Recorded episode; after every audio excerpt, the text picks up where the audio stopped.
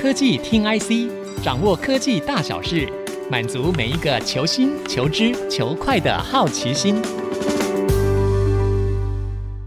这一次，您也可以入主关埔特区，富宇天骏，自备一百一十八万起，工程结构零付款到交屋，登顶关埔之巅，坐拥科技城心 Costco 双商城，成就人生极致梦想。全国豪宅品牌富宇建设，精铸建筑工艺，见证时代价值。预约专线零三五七九零零九九，富宇天峻。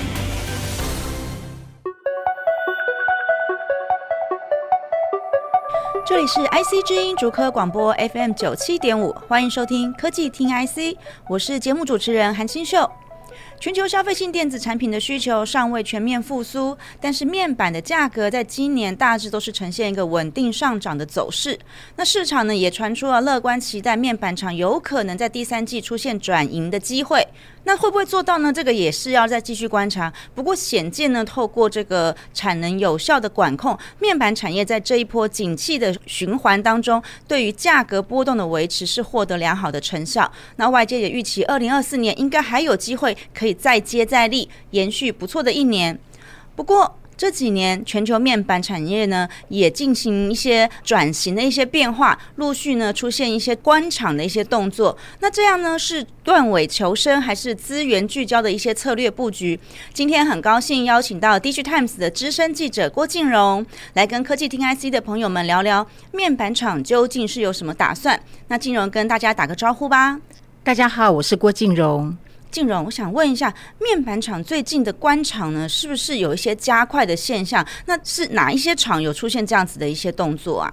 呃，没有错哟。其实近年来，全球面板产线有加速淘汰的趋势，像是中电熊猫、Panasonic、日本显示器等等的业者。近期纷纷接连宣布出售、清算或者是关闭 LCD 面板生产线的消息。嗯，那进入，你刚刚提到好几家公司，我们一个一个来讨论他们到底是有什么样的一些状况。那我们先讲一下，就是中电熊猫，它的状况是什么样的一个情形啊？中电熊猫呢，它是位于中国的一个面板厂哦，它最主要是六代的 LCD 面板生产线。嗯、其实这条产线在二零二三年的时候，大概就是农历春节的时候就。处于停产的一个状态。那由于中电熊猫其实一直持续的亏损，然后它累积的负债已经超过人民币一百一十亿元。哇，这么多！对，而且它其实在今年七月底的时候就已经有高达七十六点八五的股权，还有它的债权，其实已经在深圳的联合产权交易所进行第二次的公开挂牌出售。那导致中电熊猫走到这个地步的原因呢？其实最主要是它的产线很老旧了。是，哦、对，当初这条六代生产线是跟 Sharp 购买旧的设备，所以它就是二手的一个设备。对，它本来就是二手的设备，而且它也是中国第一条引进的 LCD 电视面板生产线，但是竞争力其实没有很高。嗯、因为在京东方，它在二零二零年的时候呢，曾经以人民币一百二十一亿元。收购中电熊猫位于南京跟成都的两条八点五代跟八点六代的 LCD 生产线，其实当时就已经没有包括现在已经停产的这条六代线在里面，哦、所以就也可以说明说这条产线其实是因为设备也比较老旧了，所以造成生产力其实是有不足的问题哦。所以卖相好的都已经先被买家挑走了，就留下这一条产线这样。对，这样子的诠释是没有错的。对，也就是因为这条六代线。呢，年代比较久远了，然后它也不具有规模效益嘛，再加上它的产品其实是蛮单一的，然后成本也比较高，所以就是当之前面板价格一直在跌的时候，它跌到成本线以下的时候，它其实是没有办法去支撑了。是所以虽然中间有曾经传过说中电熊猫是要被那个龙腾光电。呃，有意收购，就是龙腾光电，它有意收购中电熊猫，嗯、但是最后无疾而终，然后它最后就走到停产出售的一个地步。我想龙腾光电可能也会。精打细算一番，就说哦，看看这条产线到底是一个什么样的状况，这样子。对，他们确实有做过很审慎的评估了。我在想，哎、嗯，那你刚刚提到那个 Panasonic 跟那个 JDI 的状况又是怎么样呢？Panasonic 其实也是一样哦，他们是在七月底的时候宣布，他们要把旗下的那个生产 LCD 面板的子公司要清算哦，嗯、而且要加速朝向电动汽车电池制造领域的方向去做转型。其实事实上，Panasonic 它在二零零六年开始生产液晶面板哦，但是它的基录工厂其实在二零一零年的时候也是开始生产电视哦，但是后续因为就是不敌南韩啊、台湾啊、中国啊这些面板业者的一个竞争，所以他们在二零一九年的时候呢，Panasonic 就决定要关闭这个工厂，而且将 LCD 的业务缩减到仅去销售它的库存产品而已，并且是在二零二一年的时候就已经正式推出 LCD 面板市场。那二零二三年就展开清算了。嗯嗯，这是 Panasonic 的状况。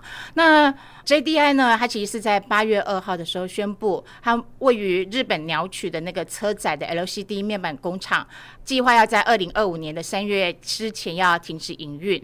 那主要是因为这一个厂是以四代线来生产 Amorphous 的 LCD 面板，那它成本的竞争力比较不好，然后再加上需求也下降，所以 JDI 也决定要结束这个鸟取工厂生产车载面板的一个任务。嗯，哎，不过金荣，你刚刚讲到中国的面板厂也讲到日本的一些状况，那台湾呢？台湾比如说像友达，他们现在的状况是怎么样？对，因为像台厂友达呢，它其实近期也关闭它位于台南科技工业区的 C 五 D 跟 C 六 C 这两座工厂哦。是。那友达为什么要关闭这两座工厂呢？其实他们的说法是，主要是要考量终端需求，还有就是长期供需量缩的一个影响啦。嗯、然后基于弹性规划的一个营运的一个策。略，然后他们以布局新市场，就是市场的新技术，还有高值化的商品作为一个需求。那他们在经过评估之后呢，就是决定要关闭这两座工厂哦。所以这两座厂的他们那个产线也是比较旧的 LCD 的产线是吗？哦，他们并不是 LCD 的产线哦。嗯、这个就跟其他我们刚刚讲的其他的面板厂系有一点不太一样的地方是，友达这两座厂是以生产彩色滤光片为主的。嗯，那这两座厂的前身是日本图版印刷。所投资的。台湾凸版国际采光哦，其实他们在二零零一年的时候就已经有在台南科技工业区去动工兴建了。然后友达在二零零六年的时候入股取得这个股权四十九趴左右的股权这样子，而且在二零一五年的时候并购台湾凸版国际采光，那把它更名成是友达光电的台南厂。哦，了解。其中呢，就是 C 五 D 呢，其实如果以年代来看的话，确实也是很久远了啦。C 五 D 是。是在二零零三年量产的，它是最主要是做五代的彩色滤光片，嗯，然后二十年了耶。对，对那 C 六 C 稍微晚一点点，但是是在二零零五年量产的六代的彩色滤光片的一个生产线，所以你看这两条产线大概都是二十年左右的一个历史啦。所以就是除了产线比较老旧之外啦，也是因为他们最主要是生产 IT 的产品嘛，那需求其实有持续遭受到中国那边。竞争者的一个侵袭，所以一直导致就是说，在年初的时候呢，其实这两座厂的稼动率就已经大幅的减少了。所以友达就在近日关厂，而且是优离员工。哦，我知道，知道，就前阵子也有一些相关的新闻，有引起一些大家的关注，就是到底友达是不是有优离一些员工，而且突然的一些优离。但是这个部分，我觉得，嗯，也是很难很难去避免啦，因为毕竟在做这个转型啊，或者是一些产线的一些调度上面。可能就是会发生这样子的现象哦。好，在上半段呢，我们聊到了面板厂关闭 LCD 产线的状况，这主要是包括刚刚金融提到了营运亏损啊、产线老旧啊，或是缺乏竞争力这几个大概是主要的因素哦。但其实 OLED 的产线好像也出现这种世代交替的现象。那面板厂呢，大家也很关心，说到底在关厂之后，他们是有哪一些新的布局，哪一些的规划是值得我们的关注的？我们休息一下。稍后回来，科技听 IC。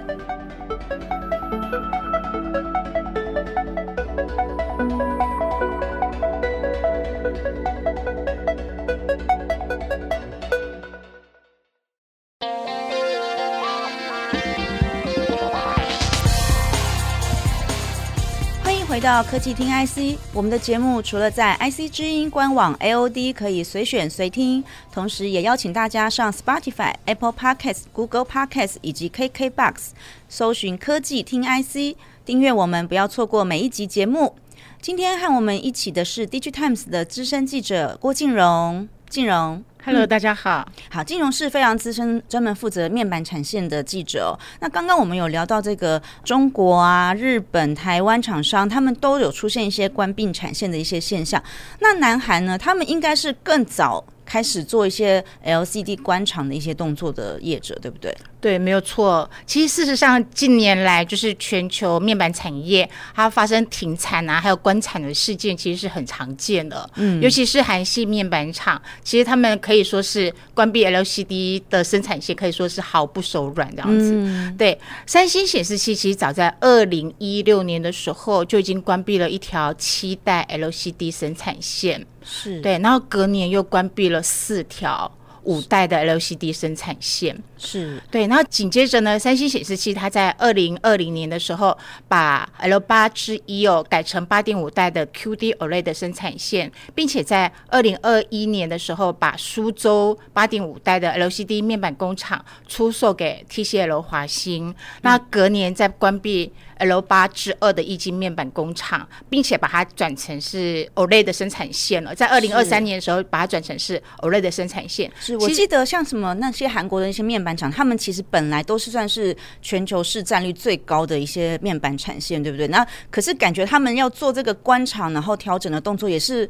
算是蛮迅速的，很有决心的去做这样子的一个动作，是不是？对，确实如此哦。因为其实以三星显示器来说，在 LCD 的产业里面，其实早期的时候，它其实是一个非常备受尊敬的一家公司，这样子。嗯、然后他们其实，在 LCD 的面板产业里面，他们其实也有非常非常卓越而且厉害的一个贡献。是但是他们对于脱离 LCD 产业，其实也是非常迅速的。对。所以当三星它关闭了所有 LCD 工厂的时候，对，业界是这样形容的，是这个叫做时代的眼泪，嗯，对，就是代表了解。这家公司，它其实一开始的时候把 LCD 整个产业弄得如此的蓬勃，但是它对于离开这个产业也都毫不手软。哦，他他已经准备好手帕擦干眼泪，然后走向 另外一个时代，走向你刚刚讲的转上 OLED 的生产线了，就对了。对，这个是韩国的判断，他们判断说 OLED 其实会比 LCD 更有前瞻性，更有发展性，但这个看法可能跟台湾的面板厂比较不一样，这样子。不过我们回过头来，因为我们刚刚讲了三星显示器嘛，对。那我们现在来讲一下乐金显示器，这个其实是也是正在关闭 LCD 工厂的一个非常重要一个南韩的厂商哦。就是乐金显示器呢，它其实关闭 LCD 工厂的时间，其实它比三星显示器稍微晚一点点，但是它其实也不遑多让啊，哈。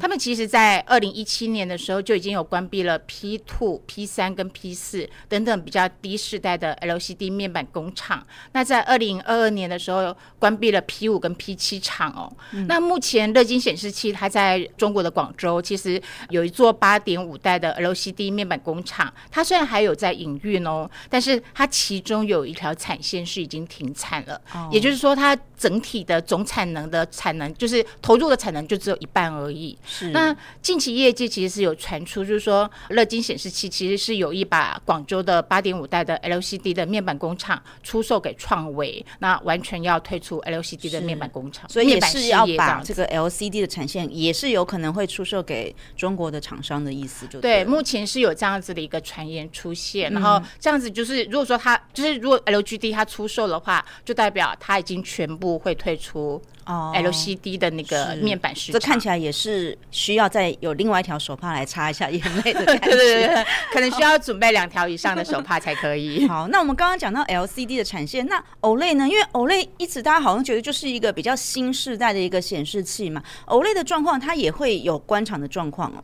其实还是会发生的，有可能会发生哈，就是因为其实除了 LCD 生产线，它其实有一些结构性的淘汰问题嘛哈。嗯。那 OLED 的生产线其实也有遭遇类似的同样的情况，主要是现在六代的柔性的那个 OLED 面板生产线的产能，它其实持续的开出来。是。那像比较低世代的 OLED 生产线，像是四点五代啦，或是五点五代等等，他们其实也会出现一些压力哦。嗯。那另外呢，像是 OLED 阵营的业者，他们也也在积极发展像八点六代或者是八点七代等等这些高世代的 OLED 生产线。那随着市场的竞争，其实是越来越激烈的。嗯，那如果低世代的 OLED 生产线它没有找到适合的应用领域去发展的话，其实也有可能会走向被淘汰的一个命运哦。是。所以总结来说呢，由于面板产业已经进入寡占竞争的一个局面，嗯，那第四代产线淘汰赛其实是持续在进行的哦。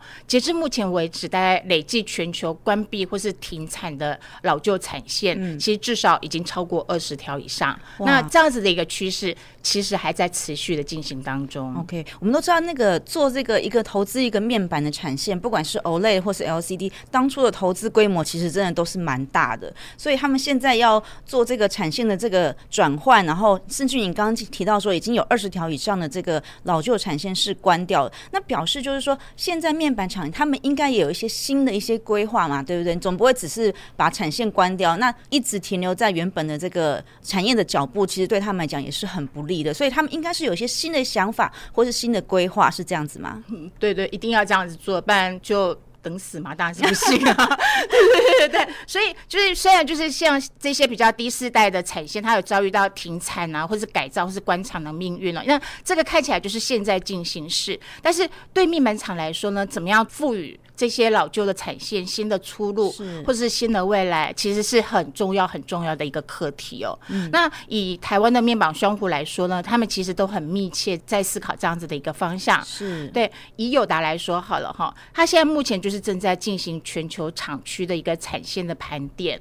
他除了希望可以生产比较高质化的产品之外呢，也在布局新的技术应用，比如说像龙潭厂区，就是整个调整计划的一个重点之一。有是，那友达的总经理柯富人，他其实有曾经说过，就是说，因为他们龙潭厂区有好几座厂，那其实未来都会做一些规划调整，像是把 IT 的产品集中到八点五代线生产，其实就是一个例子。嗯、这样子会比较有成本的竞争力吗？对，就是会比较有效率。对，然后另外的话呢，像以友达相当重视的 Micro LED 的技术来说呢，嗯、其实从研发到试量产，其实都会选在龙潭厂区去进行哦。是，那另外像是车用模组啊等等这些比较新技术的一个应用场域，其实也是都是在龙潭这样子哦。对，了解。哎，所以像 Micro LED 他们也是在今年，比如说他们今年要量产的那个手表，也是会用到龙潭厂线的这个部分。哦，对，是也是在相关的那个场域去做进行哦。哦，那其实像友达这样子一个全球厂区的一个盘点计划，它其实是从二零二二年就开始了。嗯，除了就是龙潭厂区，它未来将成为就就是友达很重要的一个场域，还有新技术平台的一个创新整合中心之外呢，其实友达近两年的资本支出，其实有很大的重心也都是放在龙潭厂区这个地方。哦，所以你就可以看得出来，其实友达在于规划，就是怎么样把比较旧的产线、比较低世代的产线去做一个转型，它其实是有很有他自己的想法的。嗯，了解。那群创呢？群创他们现在是有什么样的一些动作啊？群创同样也有很多的动作出来哦，像是他们五点五代厂，其实。关闭大概已经是势在必行了。那至于未来要导入什么样的产品呢？群创其实有做了一些规划，比如说像是易经的平板天线，或是车用面板，或是 Micro LED 等等，嗯、就是其实都是群创有在评估的一个选项。听起来车用面板跟 Micro LED 这个部分，好像两个面板厂其实都是一个重点布局的一个方向。对对对，一个是很重要的一个未来的新兴的一个技术嘛，那一个是现在很重要的一个正在成长的面板的那个产业应用嘛，是就车用这样子，所以。这个当然就是面板厂很重要、很关心的一个焦点。嗯，那除了这个之外呢，就是其他的一些比较低世代的产线呢，其实已经也纷纷导入新产品进行转型了。比如说像它的三点五代线，它就转型做先进封装。嗯，那另外的话呢，像它也把四代线租给旗下的那个子公司，就是瑞声光电的。是，对，它是最主要是做那个 S 瑞平板感测器相关产品的。那另外的话，就是还有一条四点五代线，就是改做电子。直至哦，那以三点五代线来说好了哈，这是群创的一场，也就是在旧奇美时代哈，就是第一座新建的一个面板工厂，嗯、那就是。群创会把他们的一场称之为 Key Gate 是，对对对对，就等于是他们当初就从这边发机的，就对了。对，就是他们新建的第一座厂这样子。嗯、那群创是把它改造，而且是跨足半导体先进封装的 Follow PLP，、嗯、也就是说，这个是就是面板级的扇出型封装。嗯、那它这个是月产能是规划是一点五万片哦。嗯、那他们预计要在二零二四年底要量产，那这个面板级扇出行封装好像是群创特别独有独打的一个技术，是不是？就是他们很看重的一个技术，但是基本上呢，嗯、据我所知，也是有其他面板厂要在发展这样子方面的，就是相关的产品跟。所以面板厂做这一块是的确是有一些优势，是这样吗？哦，它确实是有一些优势哦。就是如果我们来套用那个群创董事长洪金阳说的话好了，嗯、他曾经说过哈，嗯，群创是以最最小世代的 TFT 厂，也就是这一座三点五代厂哦，华丽转身为全球最大尺寸的 Follow PLP 厂。那这个是群创的一大步哦，因为小晶片可以生产很大的产值，嗯、然后预估呢，单位面积哦，挺好哦，是生产 LCD 面板的六到七倍以上以上哦，也有人估到是十倍以上，就是同样的单位面积，但是它却是面板的六到七倍以上，因为它的晶片就是本身是小尺寸的嘛，对不对？所以它可以创造出，也可以创造出更高的产值就对了。对，没错。了解。所以呢，群。上其实是非常非常看重这一块，他们认为说，如果说这一块他们有发展起来的话，群创以后就会变成是半导体跟面板汇集于一身的一个厂商。那这个对群创来讲是一个非常大的一个突破。了解了解，现在光电产业现在大家都要转型到半导体产业，对对对对对对对，都一定多多少少要沾一下边才可以。好了，所以刚刚有提到，就是说这个老旧产线的转型已经是面板厂的重要的课题了。那所以静蓉，你觉得接下来还会有些什么样的发展呢？事实上来讲，其实各个面板厂的世代厂其实都有它最佳化的一个生产哦。嗯，然后随着产品应用面跟市场状况的不同，其实都是需要做一些动态调整的啦。嗯，那同时就是使产线达到最佳化，这其实已经是面板产业这几年来很重要的一个发展趋势。然后我们其实也看到很多陆陆续续看到，其实很多面板厂都已经启动产线的一个动态调整嘛。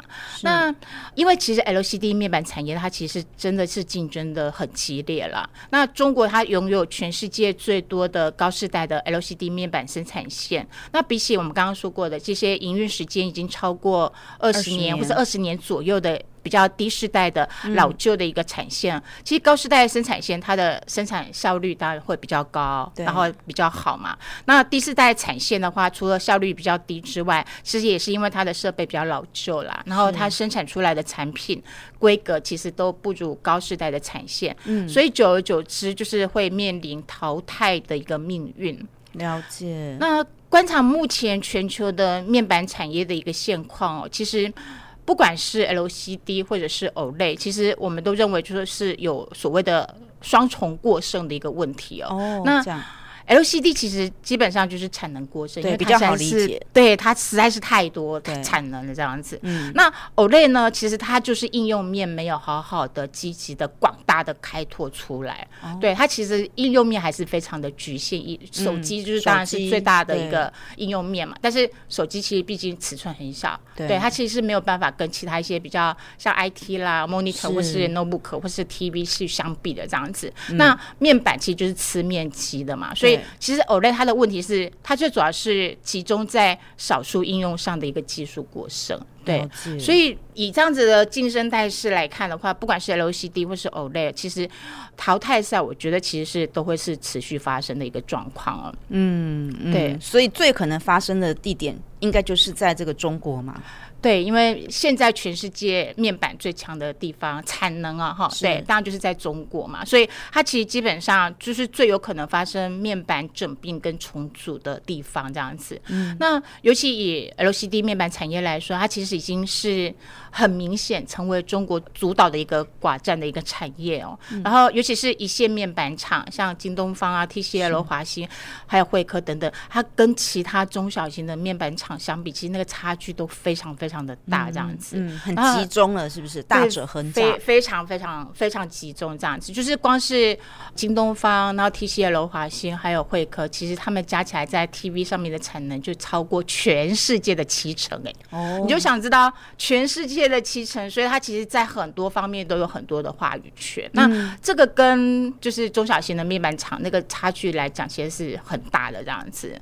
然后京东方创始人王东升，他其实曾经有说过，说像是技术差的啦、创新差的企业，其实都会陆续的死去。那在这一波寡头竞争结束之后呢，他预期七点五代以下的面板生产线都会被市场淘汰。哦，对，所以其实以现在目前来讲的话，六代还是一个主流运作的一个生产线。LCD 来说的话，对，六代还是一个主流运作的一个生产线。那如果七点五代以下的面板生产线都要被淘汰的话，嗯、其实还是有很多。表示之后还有很多人陆陆续续可能要准备退场，有很多的产线可能都要准备被淘汰了，或者是转型。哦，对，转型也是非常重要的。如果转型就开心一点了，对，如果是被淘汰就比较伤心。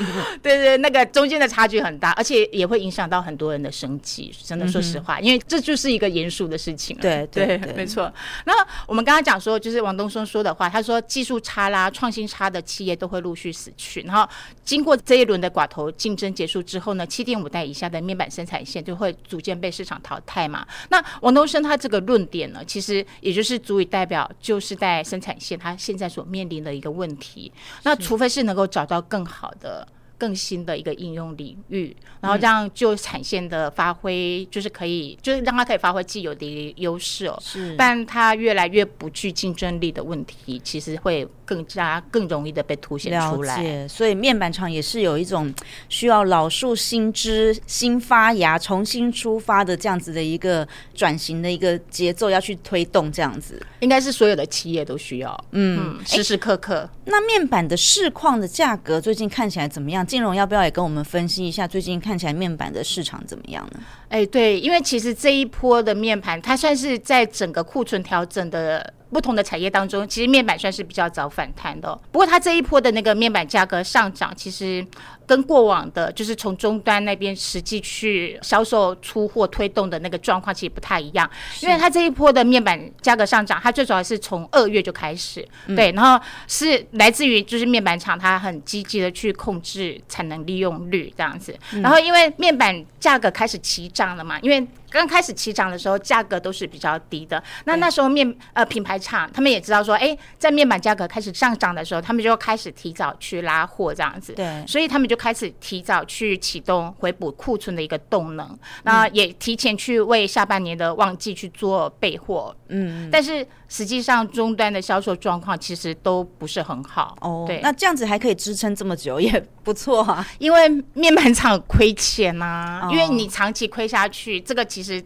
整个产业链都是受不了的，这样子，嗯、就产业链还是要有一个比较健康的状态，不能老是都是你赚钱我亏钱这样子，这样子我做生意也做不下去啊。哦，对啊，这个也是那个三星现在在记忆体的一些心声啊，他们 现在也是亏很多，所以他们开始也是希望说减产减产，然后把价格看可不可以拉上来一点，少亏一点，不然的话，对不对？今年的 KPI 真的他们主管打不下去了，大家每一个人营运状况都太差。你看 LCD 跟 DRAM 是不是？是很像啊，对，没错，没错，确实是这样啦。好，对，那其实就是随着 LCD 电视面板价格它上涨，大概已经有。半年的时间嘛，从二月到现在这样子。嗯、然后面板厂其实在电视的应用上，其实已经开始获利。哦，请听清楚，电视哦，电视哦，哦对，其实 IT 的涨幅没有像 TV 面板那么的高，对，所以基本上呢，就是因为它比较早就已经开始就是拉货嘛，就品牌厂比较早就已经开始拉货，所以它其实相关的一些备货的动作，其实大概。都已经完成了，大概在八月的时候就已经完成了这样子。所以就是现在就是目前的状况，大概九月左右，大概才能利用呃，就导致后续的那个面板的那个拉货动能，其实就是比较趋于保守了。然后面板厂的那个产能利用率其实也跟着下降，这样子。哦，对。所以在这个情况底下呢，其实九月的 LCD 电视面板的价格涨幅其实就已经有明显收敛了。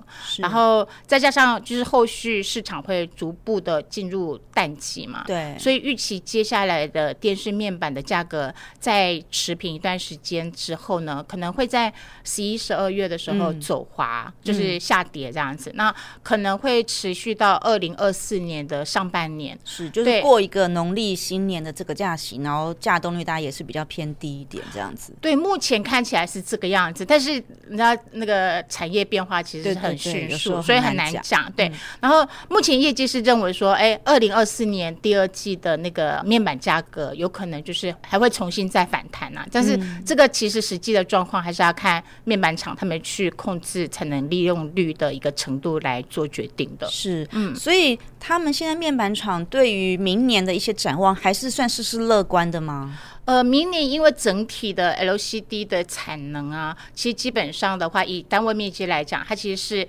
低于就是等于说说是低于需求的，也就是说需求大于供给的部分。是，所以现在其实有不少的业者认为说，明年的 LCD 的面板应该是还是处于一个不错的一个状态哦。嗯，像因为最近就是面板景气已经开始在有一些反转的迹象出现嘛，那群创总经理杨柱祥他就认为说，就是只要是刚性的需求它持续存在的话，其实产业秩序经过一段时间的沉淀之后。面板业者就会做出一个对产业比较长期发展比较有利的一个角度，所以他们是认为说，二零二三年下半年的面板的营运状况其实是会比上半年好的。那二零二四年的话，可能还会比今年更好一些。OK，了解。好的，那我们刚刚聊到很多面板产业的一些转型的状况哦。那的确，在这个转型的过程中，难免会出现一些过渡阶段的一些阵痛期哦。那现在看起来，各家面板厂也纷纷进行瘦身转型这样子的一些动作。那经过这几年全球面板产业的整并重组之后呢，我们也期待新的应用和成长的机会，可以带动产业走向新的格局。那今天的节目进行到这里，谢谢金融的莅临，科技听 IC，下周同一时间再会，拜拜，拜拜。本节目由 DigiTimes 电子时报与 IC 之音联合制播。